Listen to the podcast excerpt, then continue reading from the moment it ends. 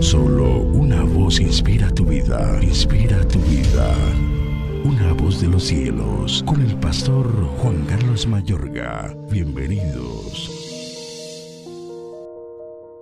Y Jonatán dijo a David, vete en paz, porque ambos hemos jurado por el nombre de Jehová, diciendo, Jehová esté entre tú y yo, entre tu descendencia y mi descendencia para siempre. Y él se levantó y se fue, y Jonatán entró en la ciudad. Primer libro de Samuel, capítulo 20, versículo 42.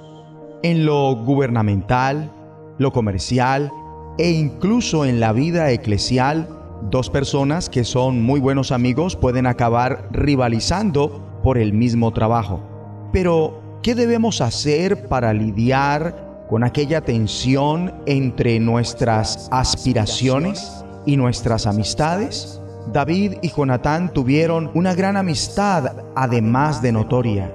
Competían por el trono, entre comillas, y tenían todos los motivos para envidiarse y odiarse. A pesar de ello, Jonatán amó a David como a sí mismo. Esta clase de amor es el amor que Cristo mandó el amor más excelso que una persona puede tener por otra. Por otro lado, al leer primer libro de Samuel 19 y 20, verás que Saúl se encontraba invadido de celos amargos. Los celos amargos inician al compararnos con otros, comparando nuestros éxitos con los de los que nos rodean. Momentáneamente, los celos amargos pueden quitar la sensatez a alguien cuando Jonatán le enseña a su padre Saúl que David jamás lo ofendió y que por el contrario lo benefició de una manera impresionante y que sería un grave error matar a un hombre inocente, Saúl responde, tan cierto como que el Señor vive, te juro que David no morirá.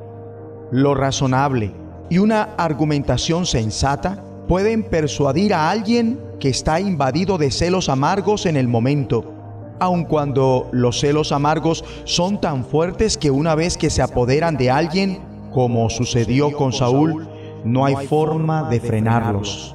Los celos amargos son monstruosos y estos se mofan de lo que les da lugar, la carnalidad. David y Jonatán se amaban. Jonatán le tenía tanto afecto a David y habló en favor de David. Jonatán dijo a David, dime qué quieres que haga y yo lo haré. Qué gran promesa para hacerle a un amigo. Su recíproco compromiso al final se convirtió en un pacto que incorporó también a sus descendientes. Y Jonatán, por ese afecto que le tenía, le requirió a David ratificar el pacto bajo juramento, pues quería a David como a sí mismo. En consecuencia, los celos amargos de Saúl se convirtieron en ira. Se enfureció con Jonatán. Jonatán entendía que su papá estaba decidido en matar a David enfurecido se levantó de la mesa. Y lo que distingue la ira de Saúl de la ira de Jonatán era que la de Saúl era inspirada y producida por los celos amargos, pero el enojo de Jonatán era ira justa estaba muy afligido porque su padre había insultado a David. La ira no siempre es una obra de la carne, pero has de examinar a conciencia aquello que la motiva. David y Jonatán no sintieron vergüenza de manifestar su cariño mutuo, se besaron y lloraron juntos como occidentales, con frecuencia se juzga el llanto como una debilidad, pero ellos no tenían vergüenza de llorar abiertamente y demostrar su amor el uno por el otro. Este es un fuerte ejemplo de amistad genuina, amor y unidad. Amable oyente, la relación matrimonial es una de las soluciones de Dios a la soledad. Los amigos íntimos, las buenas amistades es otra lo que otorgó a Jonatán ser absolutamente leal, solidario y protector, a pesar de ser el candidato rival al trono, fue este amor y esta amistad. Oremos juntos y de acuerdo. Padre nuestro que estás en los cielos, ayúdanos a ser cariñosos y amar a nuestros amigos y vecinos como a nosotros mismos.